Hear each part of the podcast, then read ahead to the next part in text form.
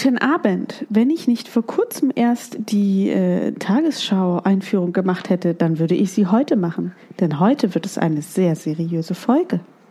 Ja, sehr seriös. Ich weiß gar nicht, ob ich dazu in der Lage bin. Ähm, wir sitzen auf einem Balkon. Es ist immer noch Sommer. Es ist fast so wie letztes Jahr. Und wir haben äh, was ganz Spezielles besorgt. Deutscher geht's praktisch nicht, nämlich eine Riesling-Spätlese. Ja, und wer sich noch an die Riesling-Folge erinnert, die ist ja auch nicht so lange her, da hatte ich ja parallel zu unserem hübschi-hübschi Winter-Riesling noch ähm, einen anderen Riesling, und zwar eine Spätlese aus dem Jahr 2014 und dachte schon so, uh, 2014 ist total lange her, der muss jetzt aber langsam mal weg. Die Spätlese, die wir heute im Glas haben und die du ganz frisch gekauft hast, Lisa, ist aus dem Jahr 2007. Ja. Das ist zwölf Jahre her. Ja. Das ist ein feines Tröpfchen.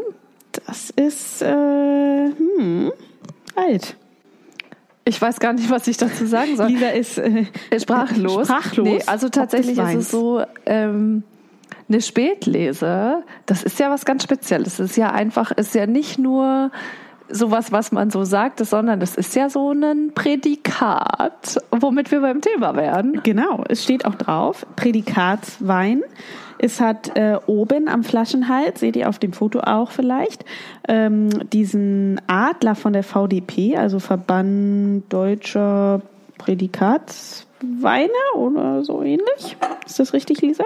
Ja, ich glaube, ähm, so oder ähnlich? Ja, Verband Deutscher Prädikatswinzer, glaube ich. Es sind so ungefähr oh, 200 ja. drin, aber dazu kommen wir vielleicht nochmal. Genau. Und es ist so ein Traubenadler. Es ist ein Traubenadler mit, äh, mit Trauben auf der Brust. Es ist ähm, von der Mosel, natürlich, Riesling von der Mosel. Und es steht ebenfalls noch drauf, Lage im Alleinbesitz. Des Winzers des Winzers. Ja. Also es, es ist was schon was Spezielles, was wir jetzt hier heute haben. Äh, wir sollten ja immer disclosen, wie, wie teuer das war. Lisa, wie teuer war das Weinchen? Äh, knapp unter 20 Euro. Ja, ihr merkt, äh, teuer. Also für das, was wir hier sonst so trinken. Wir trinken ja oft so um die 10 Euro plus minus. Ähm, er hat, und das hat mich jetzt ein bisschen überrascht, ähm, nur 9 Prozent.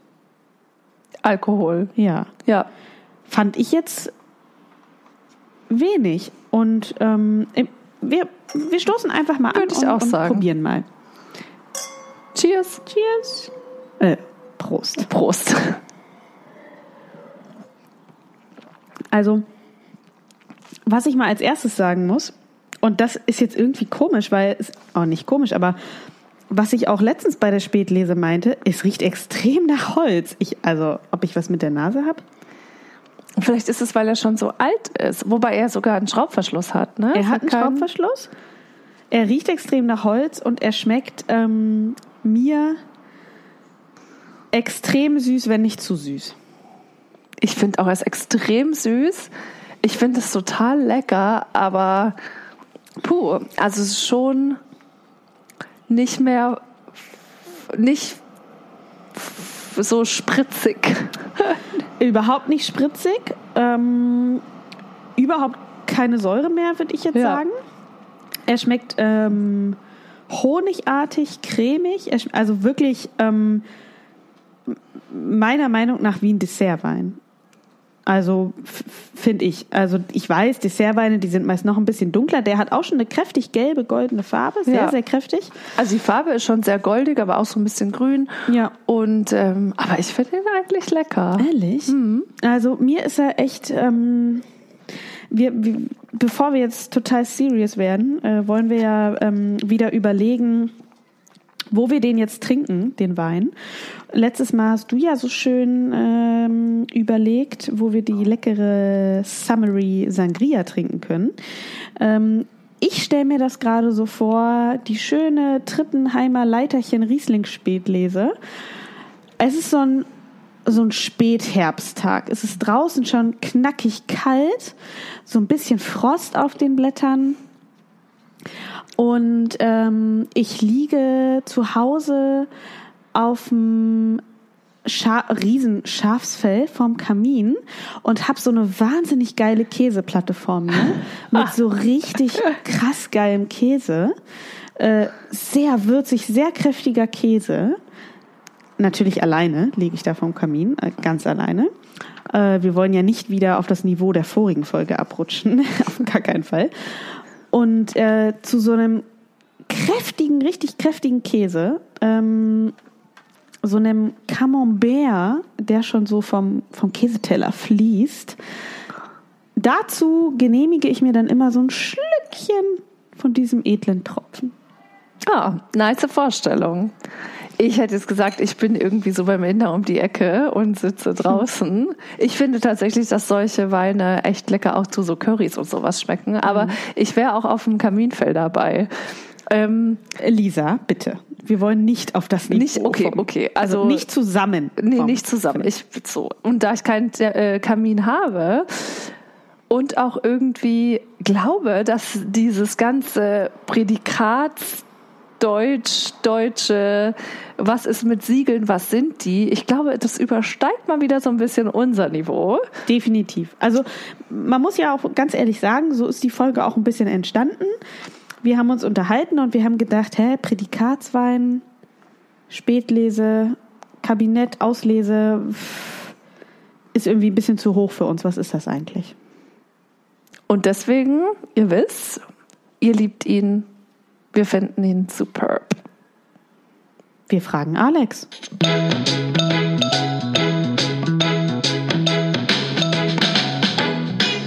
Feinherr Podcast präsentiert der Weinexperte. Wissen über unserem Niveau. Weinprädikate, Weinprädikate, da war doch was. Muss ich erstmal die Mottenkiste aufmachen? Das hier alles staubig und war da hinten unter den ganzen Spinnweben, das ist ja aber auch alles alt und unansehnlich, was ist das hier? Ach nee, das ist die CDU und ach hier hinten in der Ecke, ja, da ist es, das deutsche Weingesetz oder genauer das Gesetz betreffend den Verkehr mit Wein, weinhaltigen und weinähnlichen Getränken. Eins gleich vorweg. Seit August 2009 ist unter anderem auch das deutsche Qualitätssystem durch die EU-Weinmarktordnung neu geregelt worden, aber dazu gleich mehr.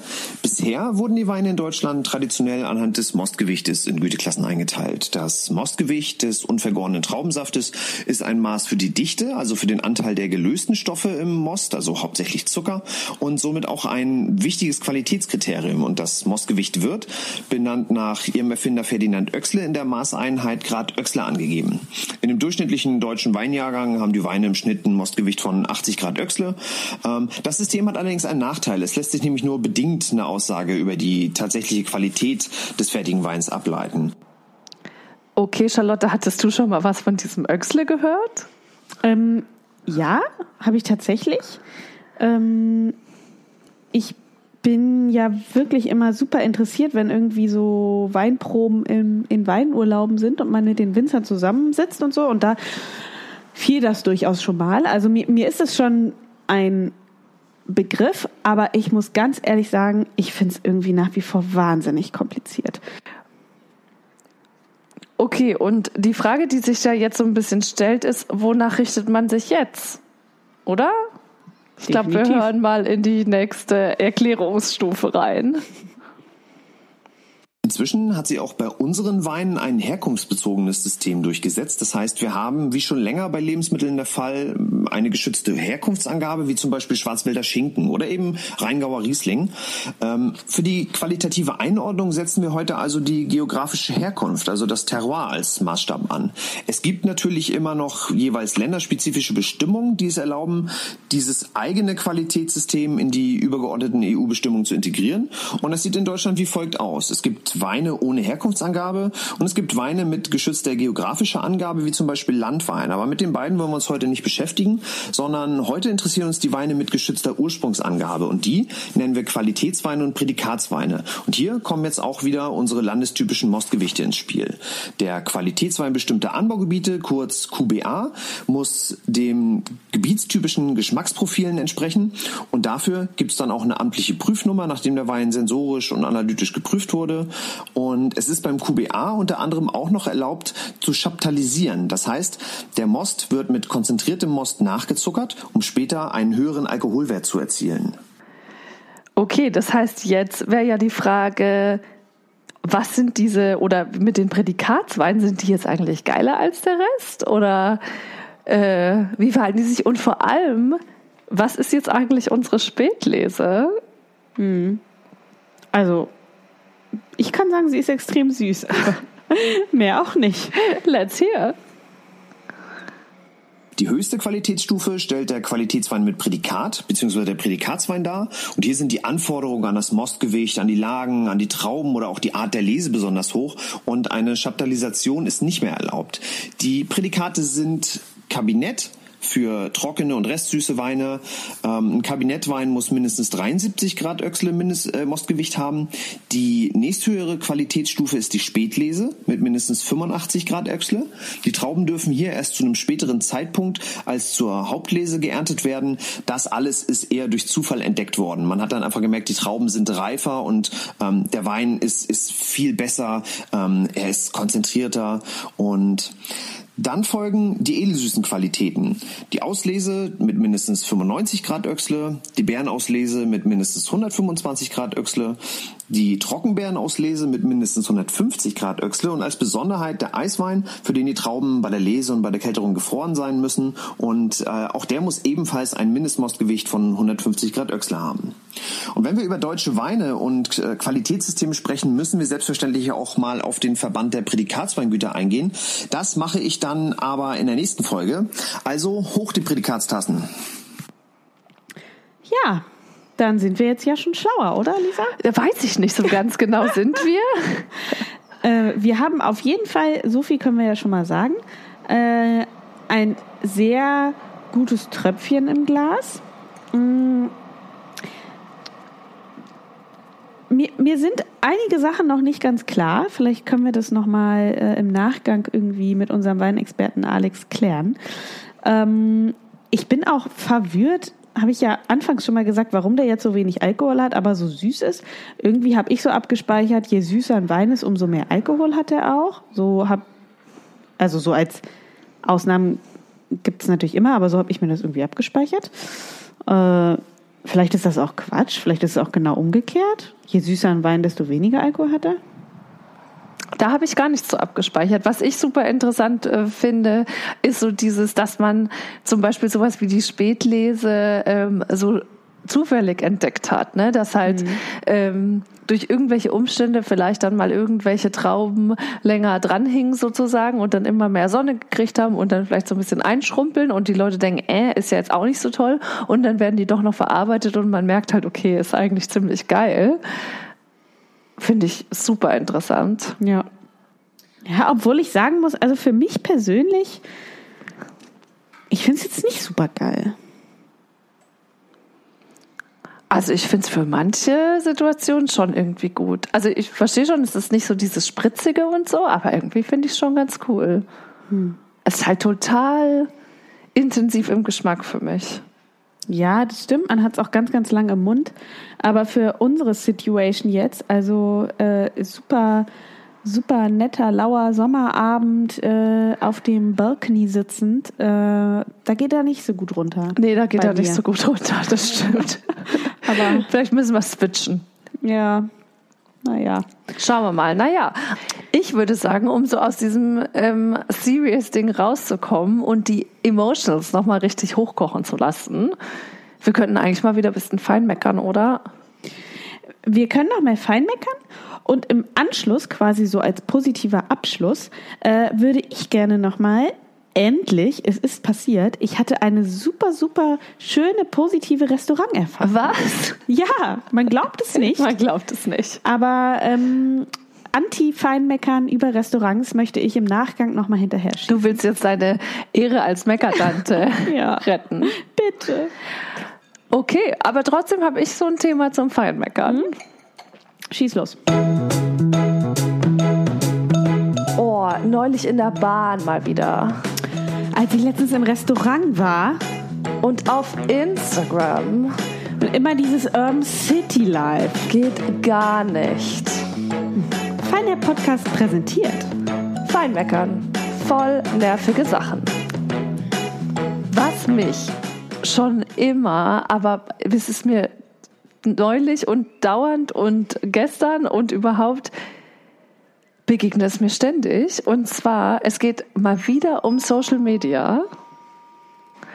Und es nervt mich richtig, wenn Leute da so super lovey sind und das sich dahingehend gestaltet, dass sie anstatt einfach mal den Namen zu sagen von ihrem Freund oder sonst was, sowas sagen wie Herzensmensch oder Herzmann oder mhm. sowas. Mhm. Oh, der Herzmann und ich und der, also ich verstehe schon, dass sie nicht irgendwie offensichtlich ja nicht präsent sein wollen, dann diese mhm. Partner. Aber kann man nicht sagen, mein Freund, wie jeder normale Mensch? Aber vielleicht denken die, Freund ist zu kindisch. Vielleicht, vielleicht ist die Partnerschaft schon more evolved, so ähm, einfach auf einem ganz anderen Level schon. Aha. Es ist nicht nur ein Freund, es, es ist, es der ist Herzmann. Ein Seelenverwandter. Oh Gott, ein Seelenverwandter. Es sind, es sind zwei Personen, aber ein Herz, ein Kopf, ein äh, mm, Darmausgang. Wow. nice. Das, das, das wäre doch eher was. Ich finde, es gibt doch diesen Hashtag ähm, für mehr Realität auf Instagram. Meinst du, das könnte man dabei? Viel mehr, wir könnten jetzt andere Begriffe sammeln, wie man seinen Liebsten und da würdest du nennen, äh, hm, das ist mein gemeinsamer Darmausgang. Oh Gott. Ich finde auch, viele sagen ja auch so, der Mann, hm. anstatt mein Mann. Ja, ja. Der, es ist ja der Mann und das Kind. Ja, aber das ist so ein Instagram-Phänomen, ne? Total. Und ja. ich, ich habe den Eindruck, das sind, ist, sind vor allem so Leute, ähm, die so sehr conscious irgendwie sind und ich verstehe, also die vielleicht auch so sagen wollen, ja, der gehört mir nicht. Also, dass es so was Politisches ist, so sagen, ja, der Mann und das Kind. Aber er hat doch einen Namen, oder? Ja. Also, ich erzähle hier ja auch öfter mal was über uns, also über mich und Roman und ich sage dann einfach Roman. Also, weil er heißt ja so. Ja. so heißt er. Ja, ich finde es total absurd und mich nervt es. Und allgemein wenn die Leute, also die Leute, die sagen, der Herzensmann, der Mann, das, äh, das Darmausgang und ich, wir waren jetzt gemeinsam und das und die posten dann so Bilder von so Händen zusammen. Hm. Das sind die gleichen Leute, die solche Love Sprüche it. kacheln posten. Love it. Love it. Ja, und das sind auch solche, also ähm, jeder darf die Musik hören, die er mag, aber Johannes Oerding. Ja, und so hier so diese Nikita-Banane und sowas. Also ah, ich ähm, mag ich gar nicht. Mag ich gar nicht. Liebst du nicht, so wie Lieb ich auch nicht. Überhaupt nicht, macht aber auch nichts. Jeder, der es liebt, äh, wir sind der inklusive Podcast. Weiß ich gar nicht, ob wir so Hörer super haben, die das schön, machen. Ganz schön. schön. Und ähm, kann auch jeder so machen, wie er will. Nur meins ist halt, ist halt nicht. Aber wo wir bei kitschy Stories wären, Weißt du, was du hier noch nie erzählt hast, Lisa? Nein. Und wofür es jetzt endlich mal Zeit ist? Ah, weiß ich nicht. Doch. Ich glaube, Charlotte spielt jetzt an. Sie will jetzt hören, wie ich meinen Freund kennengelernt ja. habe. Der ist ein großes Mysterium in diesem Podcast. Ja, das stimmt. Ist ja auch okay, kann er ja auch bleiben. Aber erstmal erzählst du, wie ihr euch kennengelernt ja. habt. Das geht auch relativ schnell. Wir haben uns ähm, wie heutzutage so üblich, kennengelernt. Bei Tinder. In der U-Bahn. ähm, nee, tatsächlich am Bahnsteig sozusagen. Also es war äh, After Work Hour sozusagen. Ähm, und ich bin runter zur U-Bahn und er stand da und dann haben wir so das gemacht, was man landläufig Flirten nennt, glaube ich. Und das Interessante war, dass ich das auch gar nicht so kannte und ich gar nicht so richtig wusste, was will der Typ und was will ich und what's happening.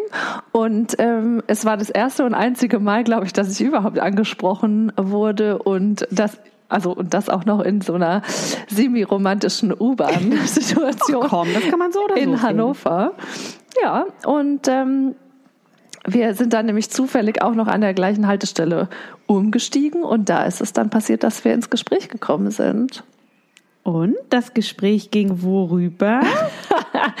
das Gespräch begann mit, man muss ja irgendwas sagen und ich muss sagen, äh, mein Freund hat es richtig nett gemacht. Ähm, das Gespräch war über die Tatsache, dass ich einen Regenschirm dabei hatte, der ähm, klein und mickrig ist und von einer Drogeriemarktkette. Ähm, und er sagte, also es war ein stürmischer Tag und er sagte sowas wie, na, ähm, reicht der Regenschirm überhaupt bei diesem Sturm?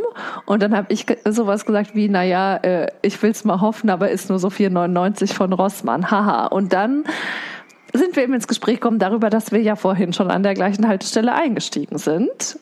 Und dann sind wir die nächsten beiden Haltestellen miteinander gefahren und haben dann unsere Nummern ausgetauscht. Und dann war es so ist es dann geschehen sozusagen. Danach haben wir dann die üblichen äh, nächsten Schritte gemacht mit Telefonieren, Schreiben, Treffen, nochmal mehr Treffen. War da nicht noch was anderes? Was meinst du? Habe ich das falsch im Kopf? War da nicht noch was mit euren Nachnamen, weil es einfach super funny war? Ach so, ja, aber ich weiß nicht, ob ich meinen Nachnamen, also ja. Du kannst es ja. Ich kann, ich werde es kannst ja umschreiben. Codewörter benutzen. Genau, also als wir unsere Nummern ausgetauscht haben, haben wir natürlich gesagt, ja, ähm, und wie heißt du? Und dann hat der gesagt, ja, ich heiße Nico. Und dann habe ich gesagt, ich heiße Lisa. Und ähm, dann wollte ich ja die Nummer einspeichern und habe nach seinem Nachnamen gefragt. Und mein Nachname, das habe ich ja auch schon öfter mal angedeutet, mein Nachname ist ja der eines Monats. Und dann sagte er, ähm, sein Nachname, der ist ebenfalls der eines Monats. Ist das geil oder ist das geil? Also eines anderen Monats. Und dann habe ich gesagt, und damit dachte ich, okay, das war's jetzt auch mit dem Typ, weil wer sagt denn sowas Beknacktes? Dann habe ich habt ihr gesagt, November und Dezember. Das klingt gut, dann machen wir einen Doppelnamen draus. ich habe tatsächlich gesagt, ach du, ich heiße so, so und so. Ähm, jetzt brauchen wir noch zehn Leute, dann können wir einen Kalender machen. Geil. Das ist so eine schöne das, das ist der Running Gag. Und jetzt natürlich mittlerweile wohnen wir ja miteinander und an der Tür stehen diese beiden Namen. Und wenn wir irgendwo anrufen November, oder Dezember. wenn wir eine Küche kaufen oder was anderes, äh, wenn wir Pizza bestellen, Pizza dann bestellen. Äh, wird gefragt, was steht denn auf der Klingel? Und dann sage ich November, Dezember. Und dann sagen die Leute, ja. Ja, Scherzanruf. Geil. so sieht's aus. Ach, schön. Ja, geil. Ähm, mir ist auch neulich noch was anderes passiert, muss ich erzählen. Ich weiß auch gar nicht, ähm, ob es vielleicht auch negativ auf mich zurückfällt, musst du sagen. Und zwar war es so, ich war bei ähm, so einem hübschigen Schnickschnackladen, würde ich sagen, ähm, im Einkaufszentrum und wollte so Deko, Decoration-Artikel kaufen. Ähm, und es gab Konfetti, aber nicht in der richtigen Farbe. Und dann habe ich mich so ein bisschen laut, also ich war mit Nico, besagten meinem Freund, da. Ähm, Mr. Dezember. Mr. Dezember, genau. Ähm, und dann habe ich gesagt, ah ja, das passt gar nicht, das Konfetti, ich brauche es irgendwie im anderen Farbraum, aber es gibt's nicht. Und dann ähm, höre ich eine Frau, die sagt, also sie steht so zum mit dem Rücken zu mir und die sagt, ah guck mal, äh, nee, das sagt sie eben nicht. Sie sagt, sie sagt hier gibt's noch anderes Konfetti und hält mir eine Packung hin in einem äh, schlichten Farbraum.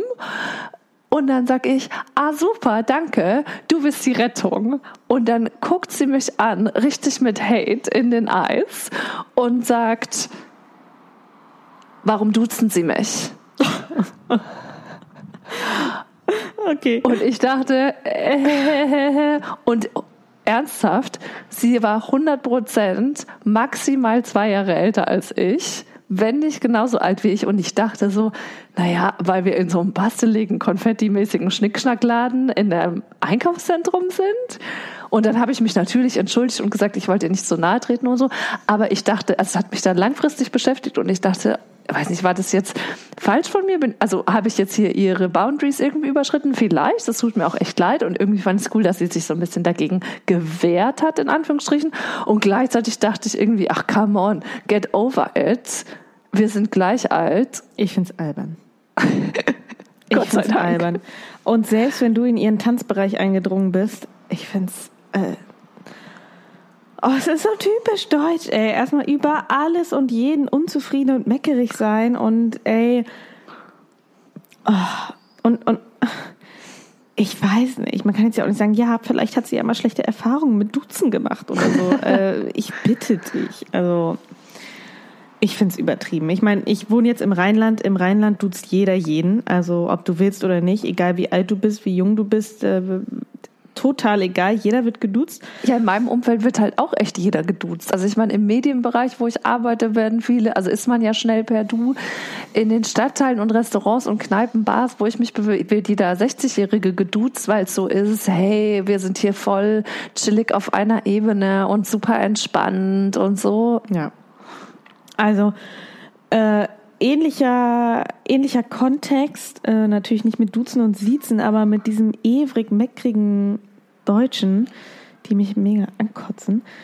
Ich war letztens auf dem Fahrrad unterwegs und äh, hab, also musste, wollte dann halt anhalten oder bin angehalten, weil ich war jetzt einfach da und dann waren hinter mir eine ältliche Frau, die wohl so dicht aufgefahren war, dass sie mir dann halt fast hinten drauf gefahren ist und hat dann geschimpft wie ein Rohrspatz, hat gesagt, oh, Mädel, jetzt pass doch mal auf, was machst du hier und so. Und dann hätte ich ihr am liebsten gesagt, für dich immer noch sie. oh, Geil. Nee, das wäre mal die adäquate Antwort, Charlotte. Mhm. Geil. Nächstes Mal. so viel, glaube ich, zur deutschen äh, Prädikatfolge. Immer noch sie für dich. Prost. Oder?